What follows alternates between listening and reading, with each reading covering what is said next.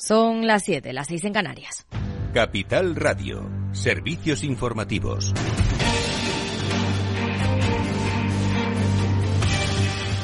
¿Qué tal? Muy buenas tardes. España y Reino Unido apuestan por cerrar cuanto antes un acuerdo sobre Gibraltar. El presidente del gobierno, Pedro Sánchez, y el primer ministro británico, Rishi Sunak, han hablado hoy por teléfono y han reconocido la importancia de avanzar en las negociaciones hacia un tratado entre el Reino Unido y la Unión Europea. Y el Banco Central Europeo sigue los pasos de la Reserva Federal y sube los tipos de interés un cuarto de punto, aunque pisa el freno.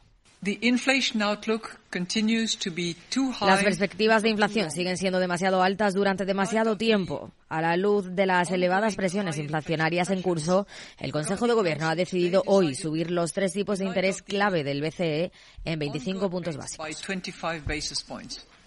Suaviza la escalada que inició en julio y el precio del dinero se sitúa en el 3,75% tras siete subidas consecutivas. Reconoce Christine Lagarde que la inflación sigue siendo demasiado alta y ha querido dejar claro que el organismo seguirá basándose en los datos para futuras decisiones. El Consejo de Gobierno continuará siguiendo un enfoque dependiente de los datos para determinar el nivel y la duración apropiados de la restricción. Acuerdo por unanimidad en el Consejo de Gobierno para llegar a un 2% de inflación. Confiesa Lagarde que el frenazo en el crédito ha influido en la decisión. Y el Fondo Monetario Internacional alerta de la división de bloques económicos en el mundo. Pedro Díaz, buenas tardes. Buenas tardes. En un momento de crecimiento global débil, tanto a corto como a medio plazo, aflora el riesgo de que el mundo se divida en bloques económicos rivales. After decades of increasing global integration, there is a growing risk es el mensaje de la directora gerente del Fondo Monetario Internacional, Cristalina Georgieva. La búlgara recuerda que la institución monetaria prevé que el crecimiento global permanezca en torno al 3% durante los próximos cinco años. Es el pronóstico más bajo desde 1990. Para el conjunto de la Unión Europea augura un crecimiento del 0,7% para este año, tres puntos porcentuales inferior al de 2022. Asimismo, pronostica que la inflación se quede en torno al 6%, un nivel, dice, todavía alto, que no regresará a los objetivos hasta 2025. Georgieva culpa de ello a las políticas monetarias restrictivas, a las que tacha de lastre para el crecimiento, ya que alega exponen algunas vulnerabilidades financieras. Pese a ello, reconoce que el viejo continente ha hecho un ejercicio de resiliencia, ya que dice, no hace tanto las nubes negras sobre Europa eran más oscuras. Gracias, Pedro. Mientras que Bruselas advierte que la estrategia de seguridad económica que prevé presentar en la segunda mitad de junio no debe convertirse en un pretexto para el mercantilismo y el proteccionismo. Lo ha dicho el vicepresidente de la Comisión, Valdis Drombrovskis, que también ha alabado la estrategia de materias primas que Bruselas presentó en marzo para aumentar la competitividad de la industria europea es un elemento importante para la resiliencia económica comunitaria, ha dicho. Aquí en España, datos de paro del mes de abril. El mercado laboral cierra el mes con un récord de cerca de 21 millones de ocupados tras crear 240.000 puestos de trabajo. Valoración del presidente del Gobierno, Pedro Sánchez datos históricos de empleo en nuestro país que hemos conocido hoy con 420.000 afiliados y afiliadas en los cuatro primeros meses del año, superando la cifra inédita de 20.600.000 afiliados y afiliadas a la Seguridad Social. 73.890 parados menos en el mes de abril, lo que nos deja en la cifra más baja desde el año 2008 y con menos de 200.000 jóvenes en paro. Es decir, estamos hablando de mínimos históricos. A las 8 el balance con Federico Quevedo de este jueves que tenemos hoy, Fede. Buenas tardes, Aida Pues eh, tenemos un programa muy completo, aparte de nuestro boletín y de todas las noticias que han pasado en este día, la lupa, los deportes, evidentemente. Tenemos Futuro Sostenible. Viene Elsa Arnaiz, que es la presidenta de la Asociación Talento para el Futuro. Eh, vamos a hablar con ella de todo lo que podemos hacer para mejorar nuestra vida eh, en relación con el cambio climático, con la descarbonización, etcétera, etcétera. Y una visita que creo que les va a gustar a nuestros oyentes. A las nueve viene Rocío Monasterio, candidata de Vox a la presidencia de la Comunidad de Madrid. Va a estar aquí a las nueve en la entrevista y luego, por supuesto, nuestra tertulia, la que comentaremos lo que haya pasado en la entrevista y más cosas. Pues muy bien, a las ocho. Claves del mercado. Tono negativo en Wall Street con un Nasdaq que cae un 0,27%, el SIP lo hace un 0,6%, mientras que el promedio de industriales cae casi un punto. En el mercado de divisas, según las pantallas de XTB, un euro se cambia por un dólar 10,25 centavos. Muy buenas tardes.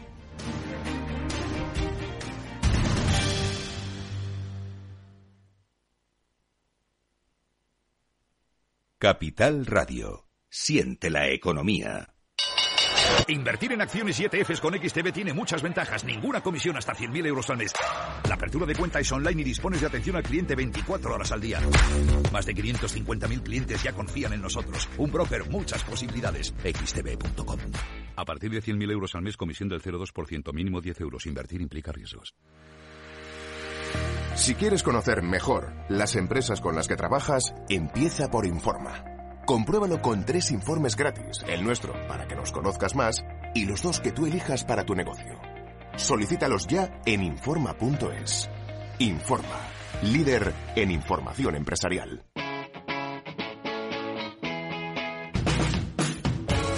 Capital Radio.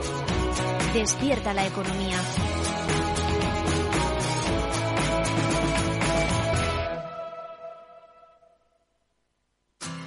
Si te gusta el pádel, en Capital Radio tenemos tu espacio.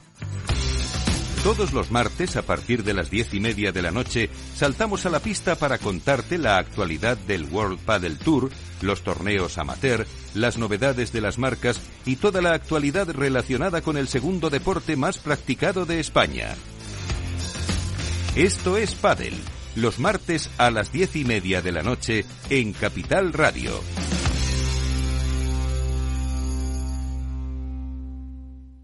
After Work con Eduardo Castillo.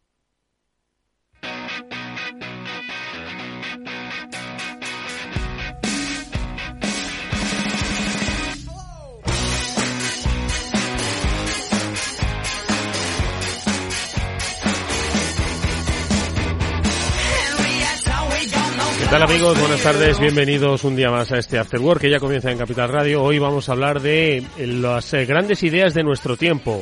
Pasan muchas de ellas, si no todas, por el concepto de sostenibilidad y así evolucionan los negocios, así evolucionan las ideas. Y nosotros nos vamos a detener en las ideas que a través del negocio de la arquitectura, del diseño, nos vamos a encontrar con eh, una empresa, yo creo que bastante novedosa. Estamos hablando de Bauwood y con dos de sus socias, con Laura Motilla y con Patricia Pérez, vamos a hablar de cómo la madera sí es cosa de europeos a la hora de construir casas, que parece que solo estaba destinada para el mercado estadounidense. Bueno, pues de sostenibilidad, arquitectura, nuevos diseños, originalidad, em, desafíos, vamos a hablar, y madera, por supuesto, con Laura y con Patricia ahora en esta primera parte del programa. Y luego también de los desafíos, pero que nos trae la era digital, Estarán como cada semana Julián de Cabo y Víctor Magariño para, como digo, traernos sus reflexiones. ¿Sabéis que ya están despidiendo a aquellos que mm, estudiaron programación y que hace cinco años decíamos que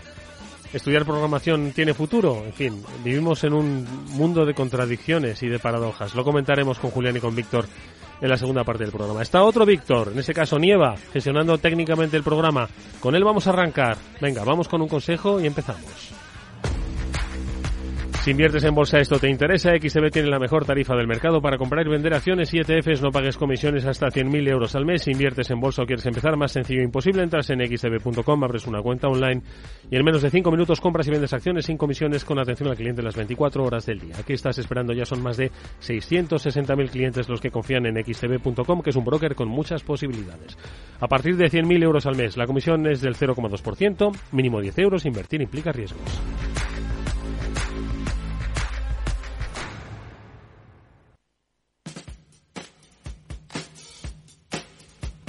Después del trabajo, After Work, con Eduardo Castillo, Capital Radio.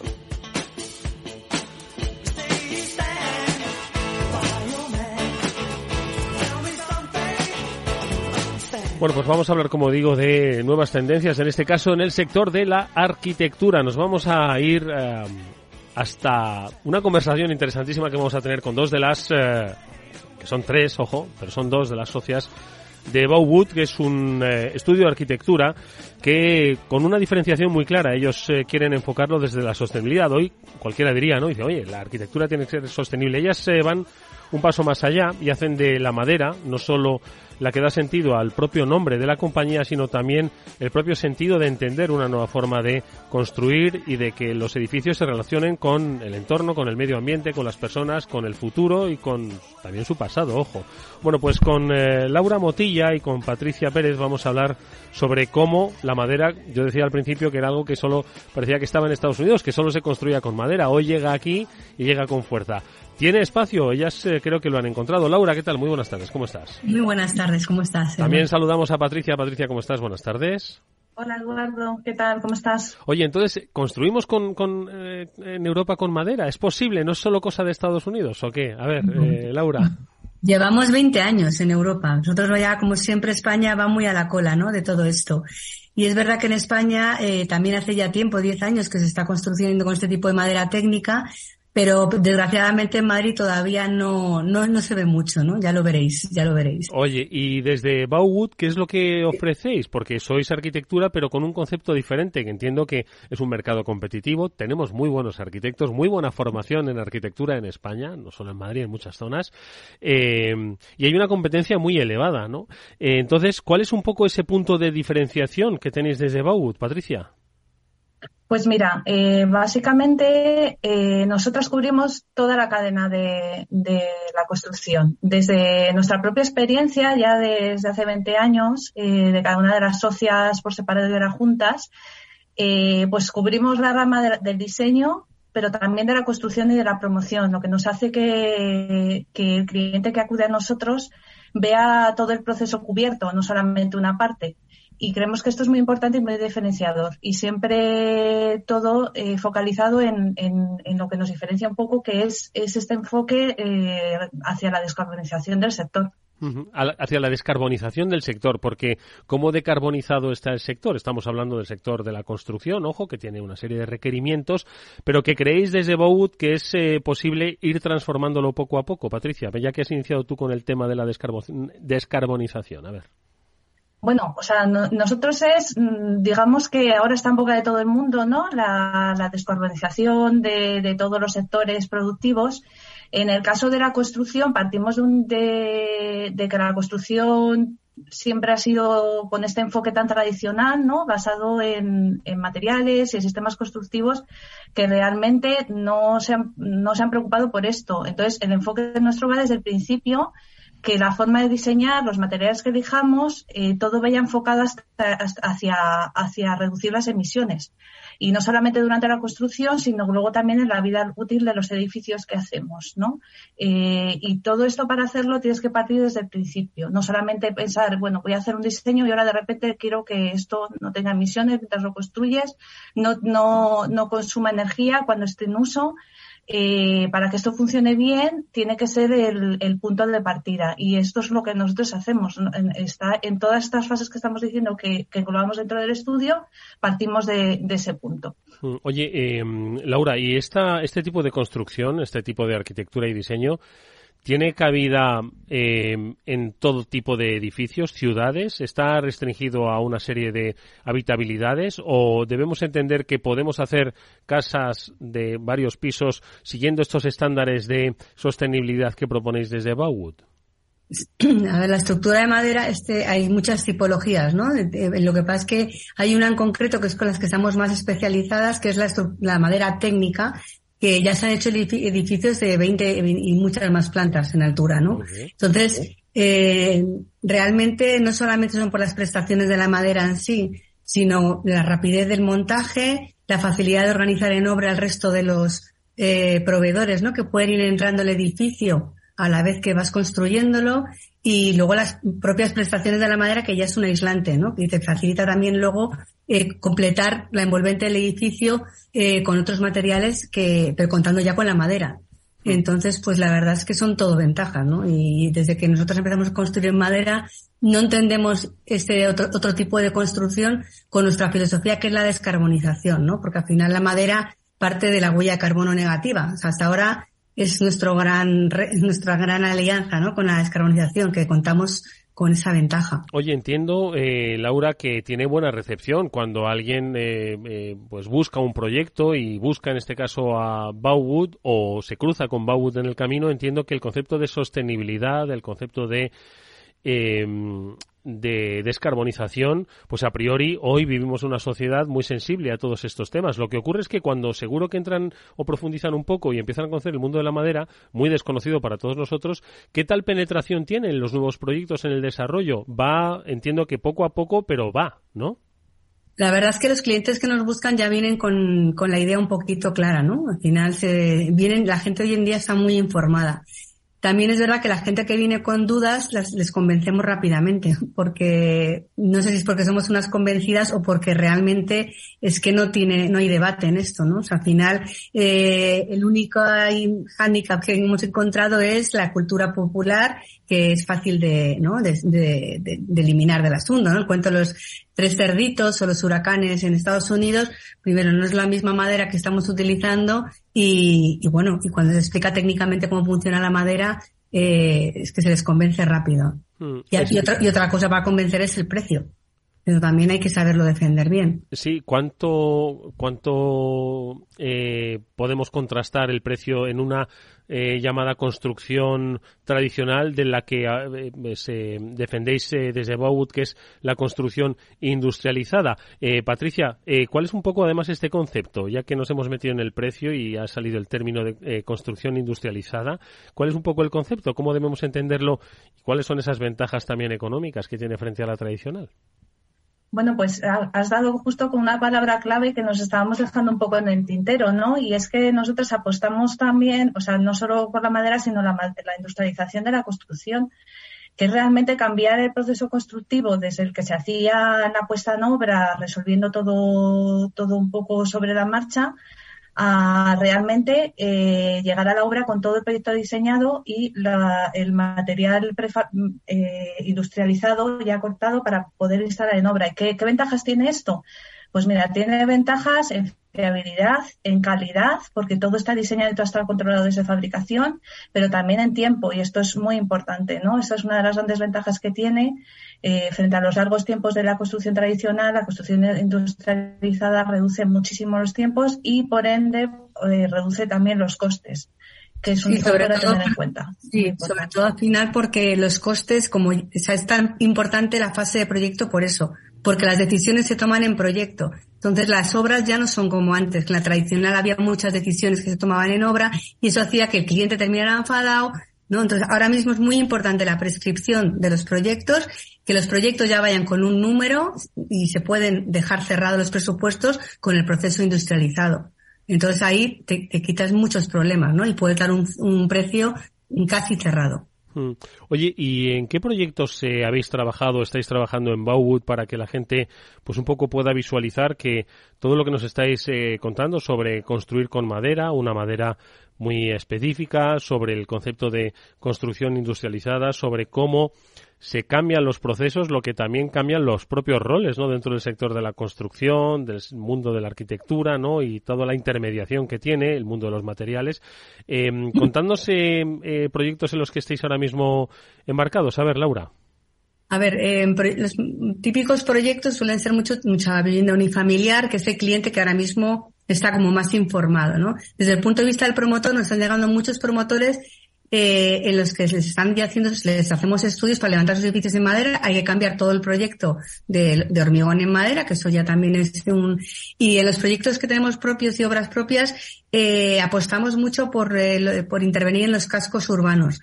Eh, ¿Por qué? Porque las edificaciones de cuatro o cinco plantas en zonas donde la, accesibilidad es más difícil, eh, molestas menos a los vecinos, hay menos consumo de agua, menos mm, ruido, y creemos que es una manera de ir consolidando y renovando los barrios, ¿no? Con este tipo de construcción que, facilita mucho la convivencia. Entonces, pues nos gusta mucho ese tipo de, edificaciones, ¿no? Mm. De cuatro o cinco alturas en barrios consolidados. Que la vivienda unifamiliar la tenemos, es un... ¿Y cuál, es el, el punto que, que debemos, eh, cuando hablamos de construir en madera cuatro o cinco viviendas en tiempos de, decíais antes, ¿no? Que la gente hoy está muy informada, está eh, sobreinformada y a veces eh, infoxicada, que es lo que solemos decir, ¿no? Entonces, eh, tiene mucho donde leer. Entonces, ¿cómo le contamos a alguien que un edificio de cuatro o cinco plantas partiendo de la madera es un sitio no solo sostenible, sino que va a ser más barato, va a ser mucho más rápido de construir, es muy eficiente y es seguro? ¿Cómo hacemos esa didáctica, Patricia? Bueno, pues eh, yo creo que hay que ir como desde atrás, ¿no? Desde quitar estos, estas eh, ideas tradicionales que tenemos de la madera, contarles un poco lo que pueden ver en sus propias ciudades, ¿no? Que son como, pues vemos estructuras de iglesias que, tienen siglos y que está la madera sin tratar y la, y la madera estructural funciona, o sea que es segura. En cuanto a la sostenibilidad, yo creo que es que cae por su propio peso, ¿no? O sea, es fácil de contar y, luego también tiene una, serie de condiciones, Eduardo, que cuando lo vives es, es, que te das cuenta, ¿no? El confort que te da, el aislamiento térmico que tiene que viene de por sí, la estanquidad que viene de por sí. Entonces, es un montón de factores que los vas a ver en la obra, pero luego lo vas a, lo vas a vivir tú dentro de tu vivienda. Con lo cual es que yo creo que el que lo, el que lo vive, lo ve, se convence igual que nosotras estamos plenamente convencidas. Oye, ¿qué tal? Entiendo que, que, el papel de la administración pública, al fin y al cabo, no es eh, pues un agente importante, ¿no? En el desarrollo eh, urbanístico, ¿no? De las ciudades, en la renovación de esas eh, viviendas, eh, en la concesión de nuevas licencias. Entiendo que lo ven con, con muy buenos ojos, ¿no? Sobre todo porque al final estamos, pues, eh, facilitando, ¿no? El desarrollo sostenible de las de las ciudades. ¿Qué feedback tenéis o qué es lo que le pedís a las administraciones públicas sobre ya no solo el trabajo de Bauwoods, ¿no? sino este tipo de construcción industrializada en el que bueno se apoya en, en eh, factores completamente diferentes a los conocidos. Laura, ¿qué les decís? ¿Qué les pedís? A ver, eh, a nivel nacional depende mucho de donde estemos. O sea, eh, sí que hemos notado que en zonas donde hay apoyo de administración pública, este tipo de edificaciones está creciendo exponencialmente. Por desgracia en Madrid, no. En Madrid hemos tenido retiradas de, de igual alguna licitación ya de, pues, pues porque igual viene un organismo de, y les aconseja lo distinto, o sea, no terminan todavía, ¿no? De, Sí que hay, hay, concursos para arquitectos que están planteándolo, pero todavía no está tan marcado como Navarra, eh, País Vasco, Cataluña, que nos lleva muchísima ventaja. Y de cara a la administración pública, viendo que la construcción es tan rápida y necesitamos, y estamos ganando en eso, ¿no? Eh, deberían de agilizar esos plazos de licencia sobre todo porque ya no es un tema de que a un promotor le fastidie eh, eh, entrar más tarde en su promoción y perder dinero, ¿no? Sino que el hecho de contar con que empiezas un edificio ya te estás cargando una industria, una industria que tiene una reserva de madera con la que cuenta que en el 2023 iba a construir y que por una licencia que no entra a tiempo eh, le puede causar un problema y grave de dinero, ¿no? Entonces, la administración tiene que adaptarse, cambiar también un poco las leyes e intentar agilizar las licencias porque esto vaya muy rápido y ya no depende de un sector pequeño, ya está cogiendo, ya te digo, el sector industrial va muy de la mano del arquitecto, del promotor, del constructor. Hmm. Oye, entiendo que, eh, Patricia, eh, los conceptos de hacer cemento, pues es eh, menos sostenible que construir en madera, pero al final muchos pueden decir que la madera eh, de dónde viene, porque al final ya sabes que también hay unas eh, corrientes, ¿no? También de defensa de, pues no sé si viene de los bosques o de dónde viene, porque es una madera muy especial, ¿no? Entonces, ¿cómo se explica el origen de esta madera? Bueno, nosotros trabajamos con, con, una empresa española que es al día de hoy la única proveedora de madera en España de kilómetro cero del País Vasco y nos, eh, eh, hemos trabajado con ellos, pues también uno de estos factores ha sido determinante, ¿no? O sea, trabajar la sostenibilidad de, la madera, no solamente de que, por sí sea, tenga una huella de carbono negativa, sino también eh, madera de cercanía eh, que viene de bosques de España. Dentro de toda esta idea que tenemos, el ciclo se cierre, ¿no? Y englobar todo el ciclo, pues dentro de, la propia madera tener también esta circularidad que es tan importante. Y sobre todo la gestión forestal, que es lo que un poco lo que yo creo que te referías también, Eduardo. O sea, Donde, realmente hay gestión forestal no hay incendios. En el País Vasco no hay incendios, en Soria no hay incendios y por desgracia Castilla-La Mancha tiene muchísimo bosque y no están ni registrados porque no hay una explotación ni una gestión forestal. y está demostrado que donde hay gestión forestal hay menos sequía, hay menos macroincendios y la madera hay que, o sea, los, bosques hay que gestionarlos. Oye, una última pregunta que os quería hacer. Antes habéis hablado de la eficiencia no solo energética, medioambiental, económica y sobre todo en tiempo. ¿Qué diferencia hay entre construir de manera industrializada a construir de manera tradicional utilizando la madera. Por ejemplo, en un edificio de cuatro o cinco plantas, que además, efectivamente, lo de los golpes y los vecinos es algo que, estoy seguro que influye. ¿Cuánto, qué, diferencia hay de tiempos, eh, Muchísima. O sea, un edificio de cuatro o cinco plantas lo levantamos en cinco días. Entonces, evidentemente, pues, eh, y además tiene la suerte de la madera que no hay que apuntalar es una, la estructura de madera entra en carga desde el minuto uno y tú ya puedes eh, meter gente en la planta baja a trabajar eh, de otro proveedor de otro, ¿no? Entonces eso entre lo rápido que levantas la estructura y la gestión de obra que te permite ya que otros eh, otros proveedores accedan a la obra hace que un edificio un edificio de cinco plantas lo puedas terminar en cinco meses. Y además que esté perfectamente habilitado, ¿no? Es decir, con totalmente, totalmente terminado, sí. Y un factor muy importante también, que lo apuntaba Laura, es el tema de la seguridad en la obra, ¿no? Entonces, eh, todo esto que acaba de explicar ella hace que las obras sean muchísimo más seguras. Estamos hablando de, tener controlado la seguridad y, salud de los, propios trabajadores de, la obra. Bueno, y un aspecto que, que, me he dejado es no solo la construcción, sino también el derribo. Quiero decir, al final todos tienen una... Bueno, las ciudades evolucionan y esto también influye, ¿no? Que se ha pensado desde el nacimiento del edificio hasta su final, ¿no? Claro, es otra ventaja que tiene la madera, ¿no? El, ensamblaje y la, la, posible reutilización, ¿no? Porque esto es forja, un forjado una pared, la puedes quitar de un edificio y volverla a poner en otro, en otro, ¿no? El hormigón te lo tienes que cargar directamente. Entonces, pues la verdad que son todo ventajas. Oye, eh, espero que... No, dime, dime, perdona. No, no, y, una cosa muy importante que la incorporación de la mujer al sector, que eso es muy importante, ¿no? Al final la industrialización hace que en la industria eh, la mujer se pueda incorporar, ¿no? Y eso, y la mano de obra especializada, que es otro de las, de los factores que ha impulsado la industrialización, la falta de, mano de obra y entonces la industrialización lo que está haciendo es formar a gente para que haya eh, más empleo, ¿no? Bueno, pues un ejemplo y muy representativo es que las tres socias ah, de Bauwood son pues mujeres eh, con una amplia experiencia en el mundo de la arquitectura, el diseño y sobre todo la innovación a través, en este caso, de la sostenibilidad del uso de la madera, el concepto de construcción industrializada. Nos han acompañado Laura Motilla y Patricia Pérez. Eh, eh, os agradecemos mucho esta lección y esta didáctica para los nuevos estilos, las nuevas formas de construcción que nos van a ir acompañando a lo largo de el futuro y yo creo que es muy interesante que la gente pueda por lo menos ir familiarizándose con estos cambios que son los que van a determinar nuestras ciudades. Os deseamos toda la suerte del mundo. Y, y nada, muchas gracias, como digo, a vosotras por haber estado con nosotros. Hasta muy pronto, Laura, Patricia. Adiós, Eduardo. Gracias, gracias, Eduardo. Hasta luego.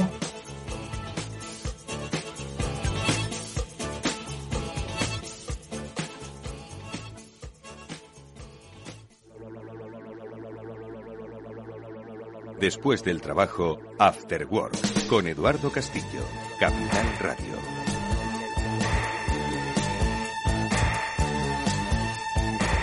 Bueno, es momento ya de charlar sobre precisamente el futuro al que hacía referencia con nuestras anteriores invitadas, con Julián de Cabo y Víctor Magariño, con los que hablamos también de futuro. No sé si han tenido la oportunidad de escuchar lo que nos estaban contando, construir con madera.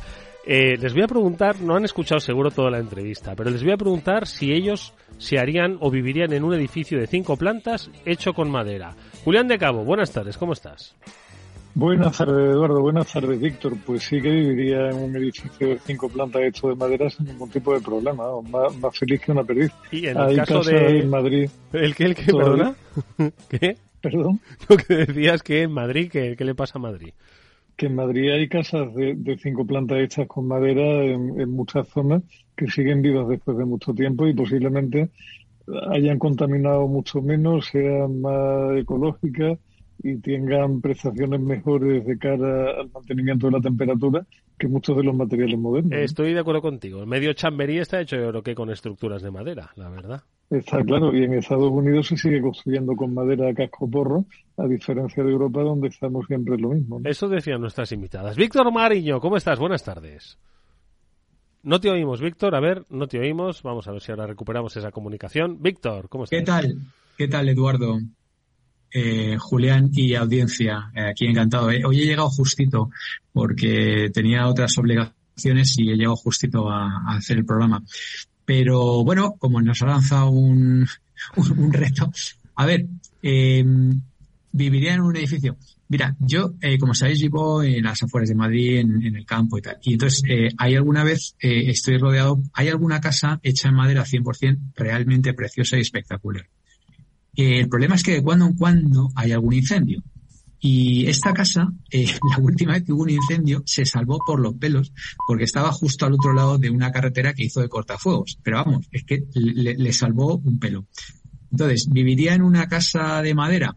Pues sin duda, ¿no? Porque seguro que es más bonita y, y, bueno, hoy en día seguro que con madera tratada y tal pero, pero tiene que garantizarme la seguridad. Lo que has dicho que en Estados Unidos, Julián, que se utiliza mucha madera y tal, todos hemos visto en televisión lo que pasa con los, con los incendios brutalmente devastadores, ¿no? Yo me acuerdo hace como, no sé, casi era treinta y pico años, hablaba con un americano que le invité a casa, yo entonces era un, un jovencito y tal, y le invité a casa, y me dijo una cosa que fíjate se me ha quedado grabada, me dijo, es que aquí you build things to last me dijo. O sea, es que aquí construir las cosas para que duren. Y eso se me quedó grabado, ¿no? De, de, como diciendo, no, no, es que aquí, o sea, el tío miraba así la casa y tal, que no, you build things to last. Y, y, eso le llamaba la atención a un norteamericano que, porque se supone que ellos no hacen things to last, no, no hacen cosas que duren tanto. Pero bueno, aparte de eso, la madera es bellísima, me encanta, o sea, es una apelación a, la naturaleza y tal. Y, siempre que esté asegurada mi, mi, no, eh, mi no de, desastre incendiario, pues sí que, sí que viviré encantado. Fíjate, las invitadas hablaban de que los incendios, ¿no? Que se provocan es porque no hay una buena gestión forestal. Hablaban del País Vasco, hablaban de Soria, algunas zonas de Castilla y León que tienen una buena gestión forestal. Y es que en cuanto a la política se pone a meter las tarpas, eh, mal vamos. Es como la gestión ganadera, el tema de los lobos, la ganadería. Es que cuando se meten las tarpas, qué, qué, qué, qué desastre todo. ¿eh? Pero bueno. Bueno, ¿qué le vamos a hacer? Oye, que no os vayáis, porque es que yo decía al principio del programa que me ha dejado, como dicen ahora mismo los, los centennials, me ha dejado loco la noticia que compartió Víctor con nosotros hace unos días de que ahora mismo los despidos se están cebando con aquellos que optaron por aprender a programar.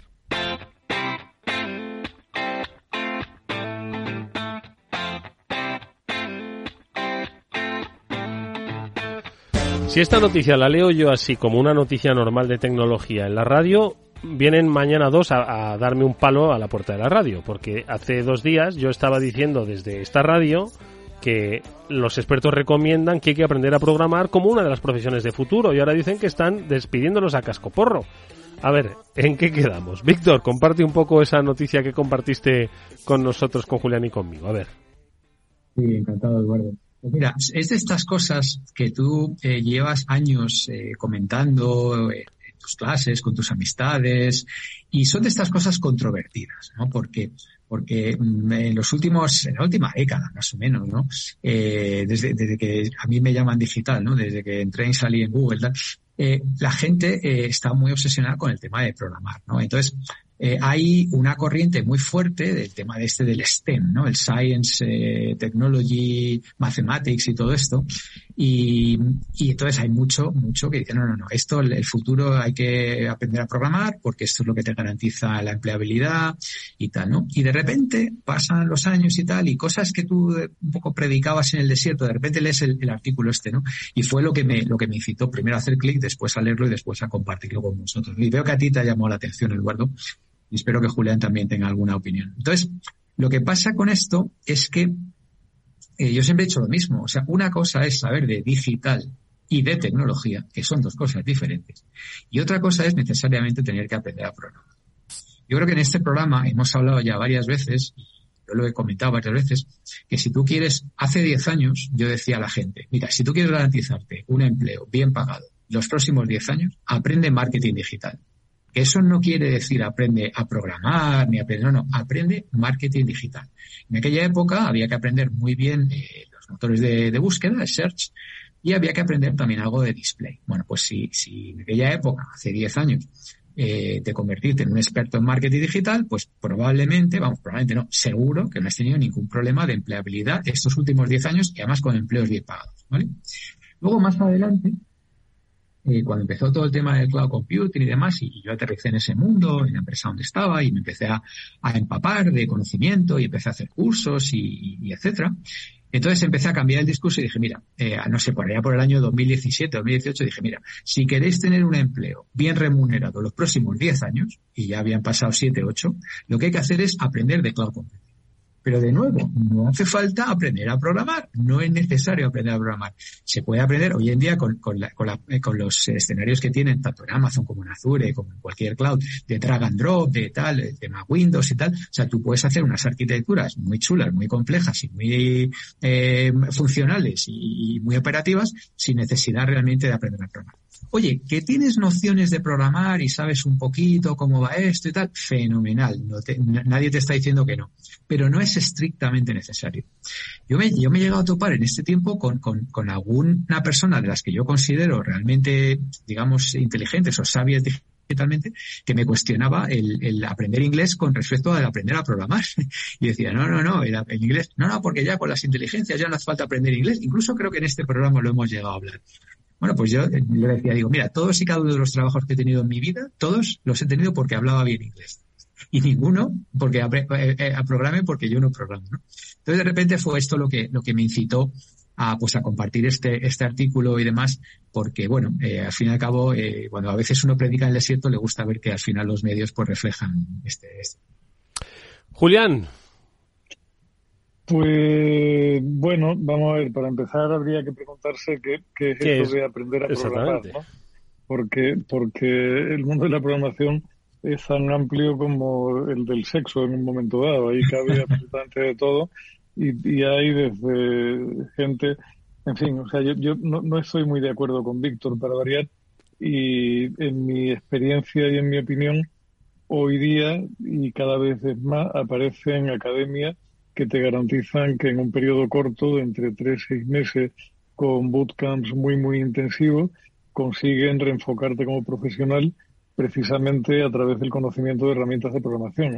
Hoy, día tú te conviertes en backend developer en frontend developer o en un experto en usabilidad o cosas por el estilo, manejando determinadas herramientas que están muy en boga y hay bofetadas por, por contratarte. Algunas, algunas de esas instituciones incluso te garantizan un puesto de trabajo más que bien remunerado al acabar el ciclo formativo, que son ciclos cortos y por precios no muy caros. ¿no? He tenido experiencias de, gente muy próxima a mí que anda metida en ese mundo y que realmente la historia funciona. Otra cosa es que, por supuesto, como en, como en cualquier tema, el aprender a programar en una herramienta concreta en un momento determinado te puede garantizar una salida, pero no te garantiza una estabilidad en el empleo a largo plazo si no te dedicas a reciclarte y a seguir en funcionamiento. Pero es que eso hoy día yo creo que sucede en cualquier campo donde uno se ponga a trabajar. El que, el que aprendió marketing digital con determinadas herramientas hace cinco años y no se molestó en seguir formándose y en evolucionar, está hoy día más desfasado que el hilo negro. Pero es que es completamente... Yo creo que si, si algo distingue a los tiempos en que vivimos es la necesidad de, reciclaje continuo y de aprendizaje continuo por parte de todo el mundo y en el mundo de la programación, desde luego, no es una excepción, ¿no? Yo, yo me temo, Víctor, que no encuentro programadores pidiendo por el metro todavía y sí otro tipo de profesiones que están allí pasándolo mal, ¿no? Sí, bueno, a ver, yo esencialmente estoy de acuerdo con, con lo que dice Julián, ¿vale? Porque, eh, bueno, eh, si tú aprendes programar, pues siempre principio deberías de estar, eh, bueno, deberías de garantizar. Sí, no quiere decir que, por aprender a programar dicen, ¿tú aprendes a programar? A la calle. No, hombre. Claro, el, el, tema es que, que, repito, a mí me llamó la atención porque, claro, dice, es que parece que se está cebando, porque de los 170.000 despidos estimados en, lo que llevamos de año, que, ya son unos cuantos, los ingenieros de software representan el 20% de los recortes, a pesar de ser solo el 14% de los empleados en el sector entonces esto ya es un, claramente un cambio de paradigma. Mm. o sea, que no ha habido burbuja de programadores, ¿no? Es decir, que decía, podrías achacarlo a una burbuja o a un soufflé, pero como dices que no representan nada más que el 14% de, de lo que es los puestos. El empleo. pero el 20% de los despidos. Entonces, parece como que hay una sobrerepresentación en los despidos. Lo que te dicen otras fuentes, y lo hemos comentado aquí también, es que es cierto que en empresas del sector tecnológico se están amortizando puestos de trabajo, sobre todo ligados a determinado tipo de tecnología en concreto, que ha tenido, pues, yo que sé, el que apostó por la, el marketing digital en altavoces inteligentes, que hubo quien se metió en ese rollo y apostó muy fuerte, pues se ha dado una costalada dolorosísima. Y el que aprendiera a programar en ese entorno y hacer desarrollos para ese tipo de apps ha pasado o va a pasar más hambre que un caracol en la vela de un barco. Pero eso no quiere decir que ese tipo no sea reconducible o no sea reciclable. Y lo que también está sucediendo, y hay mucho informe y mucho estudio que demuestra que es así, es que se está produciendo un movimiento entre las compañías tecnológicas que donde se desprenden de ese tipo de gente hacia otro tipo de compañías que necesitaban especialistas que antes no eran no eran capaces de contratar porque no podían competir contra las de primera división que se están quedando con ese tipo de personal para, para poner en marcha proyectos que llevan mucho tiempo parados precisamente por falta de personal al cual no podían acceder. ¿no? Yo, yo no creo honestamente que haya un problema en el mundo de la programación, ni muchísimo menos. Y desde luego si un hijo mío me dijera, papá, me planteo ponerme a programar, lo que haría sería explicarle en qué ámbito debería meter la cabeza y en qué ámbito salir huyendo. Sí, a ver, yo, yo esa, esa conversación la he tenido también en, casa, ¿no? Y, y, a veces decía una cosa y la contraria. ¿no? Eh, yo creo que la gente que escucha el programa, que no necesariamente tiene por qué seguir una línea u otra, pero sí que yo me, esfuerzo siempre por dar algún tipo de, pauta, algún tipo de, indicación un poco genérica, no que lo toman a pies juntillas. Pies juntillas. Lo que, lo que ocurre es que normalmente cuando hablas de programación, la gente le parece una palabra muy fuerte. Y parece que es una cosa súper complicadísima. Entonces la gente le da miedo entonces la gente dice, no, no, esto de programar, tal, no, esto es para ingenieros, para matemáticos, para tal, y los algoritmos y tal. Y la, realidad es que ni es tan complicado tener una serie de nociones básicas y hay mucho puesto de alto valor añadido, como por ejemplo arquitectos de cloud computing. Suena a, ojo, este es arquitecto, suena a, vamos, a astronauta. No, pues un arquitecto de Amazon Web Services es un tío que sabe hacer una buena arquitectura con unas buenas instancias, con unas bases de datos, que sabe lo que hay que poner aquí, lo que, que sabe utilizar las herramientas de autoscaling, que sabe lo que es un Kubernetes, que sabe tal, y que luego acordaros lo que estamos hablando prácticamente últimamente todos los días, las aplicaciones de low code o no code, el code guru de, de, de Amazon Web Services y ya directamente el chat GPT, que hemos comentado hace poco, ya directamente te hace líneas de código y tal, y tú dices, quiero tres botones amarillos en forma de jirafa, y aquí hace tu, tu, tu, tu, y pum, te salen los tres te sale la programación de tres botones amarillos con forma de jirafa. Entonces, lo que a mí me eh, llama un poco a desmitificar un poco esto de la programación y tal, y no. Bueno, a mí me dices, oye, voy a programar una serie de comandos básicos en Python, por ejemplo, con el tema del data science y tal y cual. Pues bueno, pues no te voy a decir que no, ¿vale? Pero una cosa como básica y un poco andar por casa. Pero no ahora de repente, pues eso, aprender un lenguaje de cero, tal y cual. La gente se lo hace como muy cuesta arriba. Y lo que yo vengo a decir es que no es necesario para tener un puesto empleable bien pagado en tecnología, no es necesario. No quiere decir que no sea interesante, que no es necesario. Esa es un poco mi lectura. De todas maneras, también, a ver, Víctor, yo eh, no, no sé si te ha pasado lo mismo. Yo me he ido por ahí cuatro días, aprovechando que no tenía que irme a la Puerta del Sol a ver qué se le ocurría a Bolaños y tal. He estado en el sur dándome un poco el sol, el aire y tal, y te das cuenta de que hay un mundo ahí fuera, que es el mundo de la gente normal, que cuando le hablas de tus cosas te miran como si fueras un marciano llegado desde, desde el infinito y más allá y probablemente muchas de las cosas que estamos comentando aquí, que a cierta medida tiene lógica porque son parte de un futuro hipotético, no están en, en la cabeza de la mayoría de la gente. ¿no? Yo estuve el día uno en concreto en un sitio donde se esfuerzan conversaciones siempre, porque en un barco no tienes más remedio que charlar con la gente que va, y estábamos, me parece que éramos siete personas, éramos seis personas en total, todos licenciados superiores, todos con carreras profesionales brillantes, etcétera, etcétera. y de, de, los que no eran yo, que eran los otros cinco, mi mujer había oído hablar algo de ChatGPT y el resto tenía alguna noción suelta y poquito más.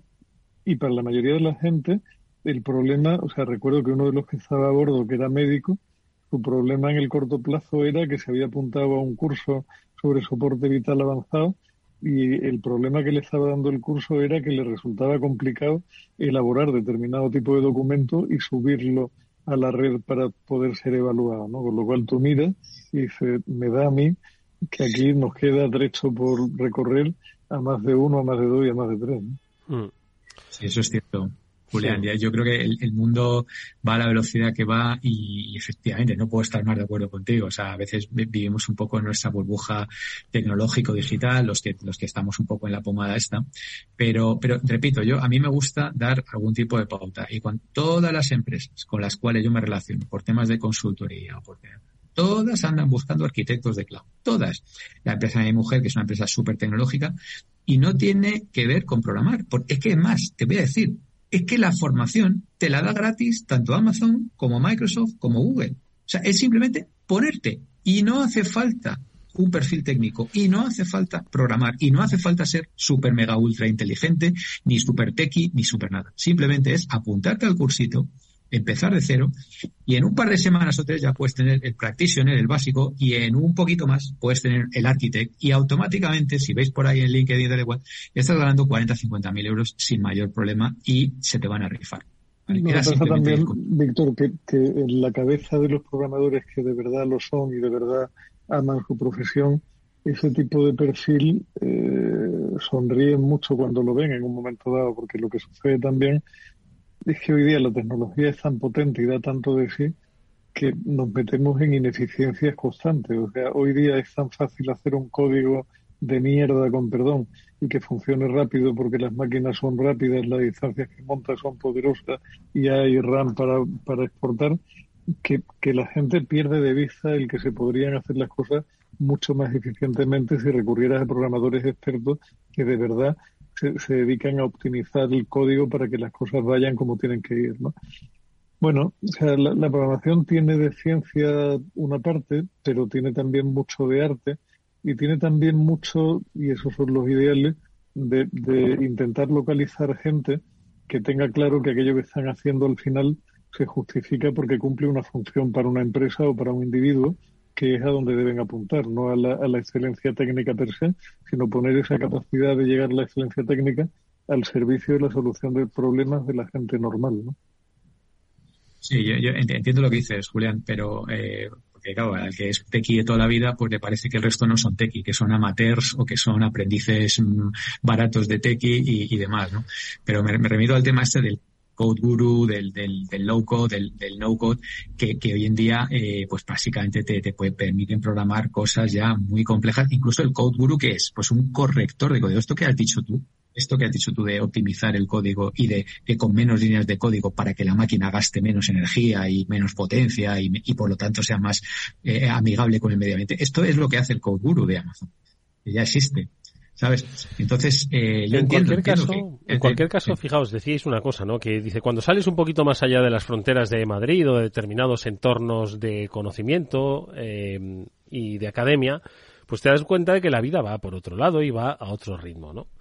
Y sin embargo, uno de los grandes temores es que, pese a que va a otro ritmo, hay quien, eh, quien eh, iba a decir, nos gobierna, quienes son los responsables de la administración y del Estado, los que piensan que hay que ir al ritmo de ese pequeño 5% y no del 95%. Y de ahí, por ejemplo, digo que eh, estemos, pues, la mayoría obligados ya a transitar por el mundo de la administración digital, que ojo, que es una maravilla para ese 5%, pero hay un 95% de personas en España que está ahora mismo desamparada frente a la velocidad de la digitalización, ¿no? Entonces, es un poco contradictorio y un poco aumentar esa brecha, ¿no? O sea, a ver a qué, a, qué porcentaje nos sumamos de alfabetización digital. Y eso, pues, yo creo que también eh, deberíamos un poquito analizarlo, ¿no? No lo sé.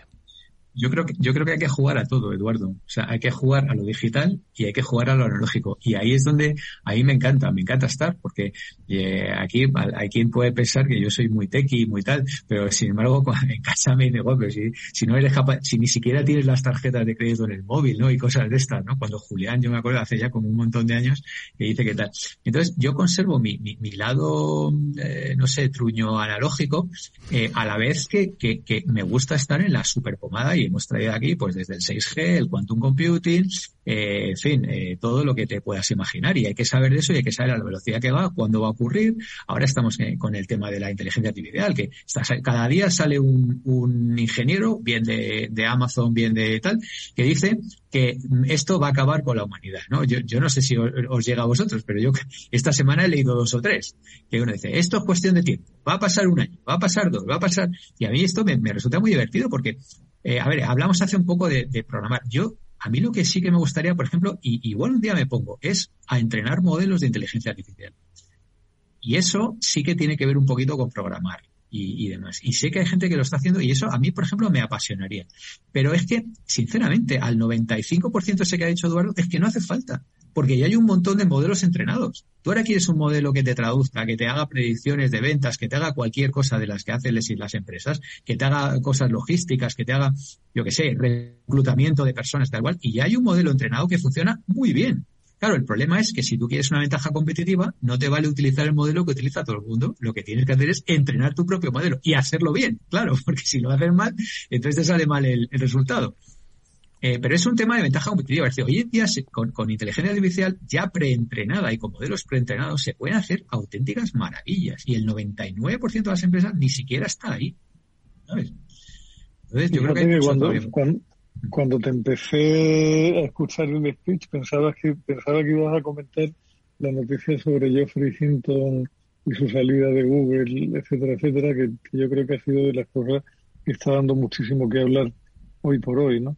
Y además, como pasa siempre, está dando de, de, qué hablar para gente que no se entera absolutamente de qué va la copla, que dice una cantidad de tonterías bastante apreciable y en muchos casos con altavoces mediáticos potentes donde dicen cada cosa absolutamente alucinar, ¿no?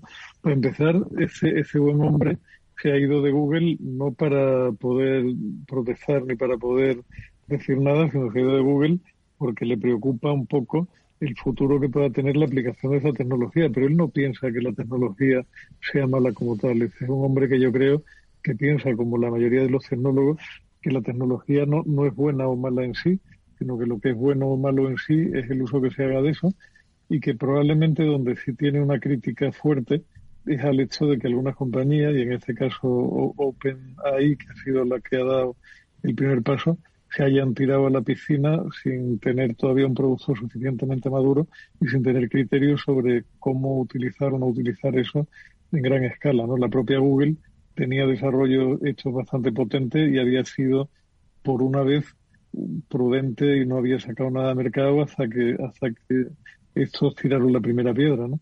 Y nos hemos metido en una carrera que no se sabe muy bien dónde va a acabar y donde la mayoría de la gente habla de inteligencia artificial sin saber si eso es inteligente, si es artificial, cuál es el fundamento, qué se puede esperar, y se dice cada gilipollez por ahí que uno alucina, ¿no?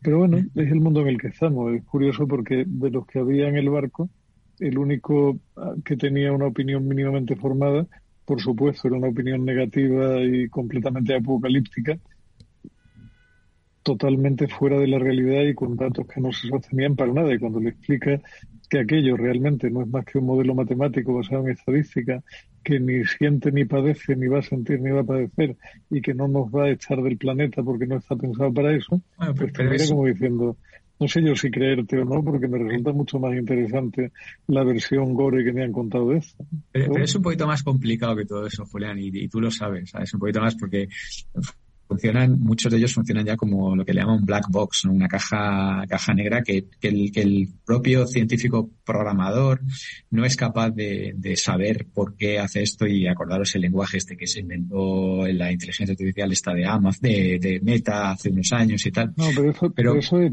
pero eso es bulo, Víctor. O sea, el, el tema de que los ordenadores de Meta empezaron a hablar en un idioma arcano y tal, por lo visto es un bulo bastante considerable.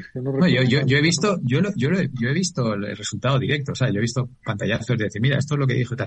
Pero bueno, eh, al final, eh, las cosas... Es que parte, del problema es que la realidad ya no existe, Víctor, y cada vez va a existir menos a medida que se progresa.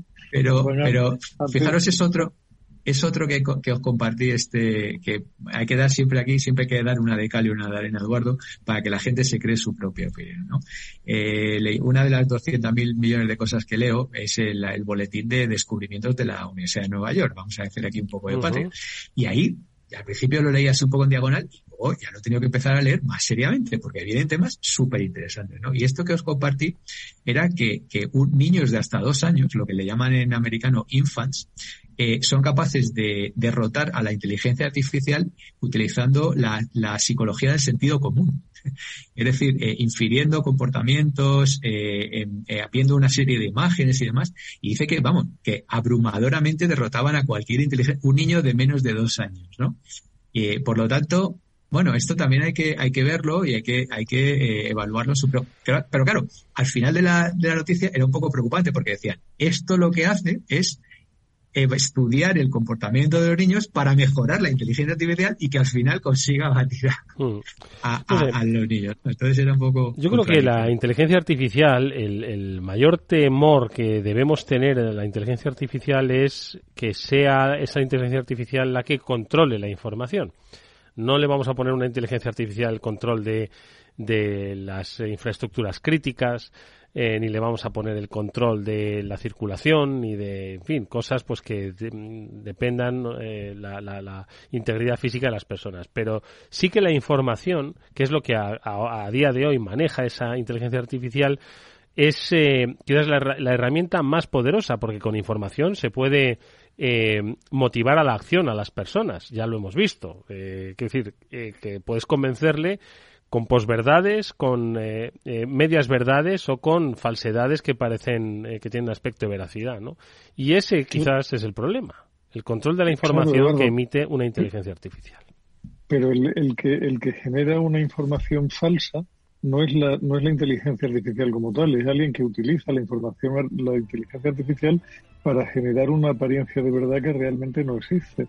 El mal no está en la tecnología, está la intención del que la usa torcidamente para crear para obtener un resultado poco lícito o poco noble, digamos, ¿no? O sea, el, que ten en cuenta eh, en un tiempo T me imagino que va a haber un problema serio a medida que esto avance y la potencia de los ordenadores crezca para tomar como prueba en juicio determinada fotografía, porque va a ser indistinguible, o sea, como, como la fotografía hoy es directamente digital, puede ser alterada sin que alguien pueda saber si se alteró o no se alteró, porque creas a través de una inteligencia artificial algo que, que tiene todos los indicios, o sea, todo, toda la apariencia de, verosimilitud que se le pueda exigir con una nitidez absoluta.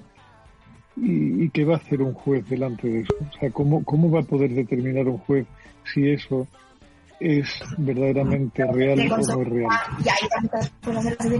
Bueno, pues eh, se nos cuela el sonido. Bueno, en cualquier caso, eh, que muchas gracias a los dos, a Julián de Cabo y a Víctor Magariño. Me quedo con las ganas de saber si se cura lo de, la, lo de los pelos canos, lo de las canas, los zorros plateados. Bueno, lo hablaremos en un próximo programa. Amigos, que nos tenemos que ir. Oye, disfrutad el resto de la semana. Nos vemos la próxima. Gracias por estar ahí.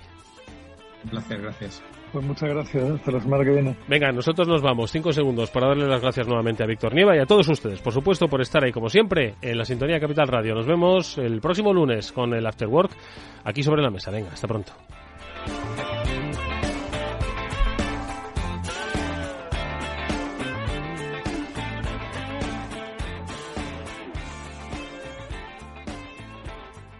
After Work con Eduardo Castillo. ¿Qué es ir más allá? Con Arval podrás llegar donde te propongas de la forma más sostenible y desplazarte como y cuando necesites con una oferta de renting sostenible, segura y conectada. Y preocuparte solo de conducir porque nosotros nos ocupamos del resto. Arval, la transición energética arranca aquí. Más información en arval.es. Capital Radio.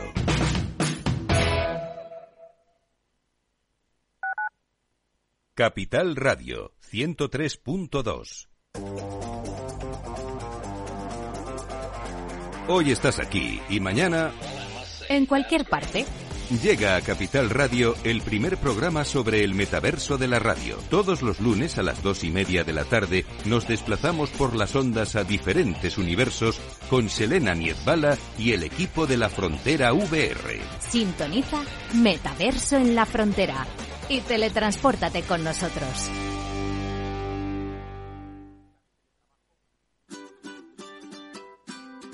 Mesa y Descanso es el programa donde Mar Romero te acerca cada fin de semana los mejores productos, te invita a disfrutar de los buenos vinos de cada denominación de origen y a conocer restaurantes y lugares de ocio con un encanto especial. Mesa y Descanso, los domingos a las 13 horas, aquí en Capital Radio.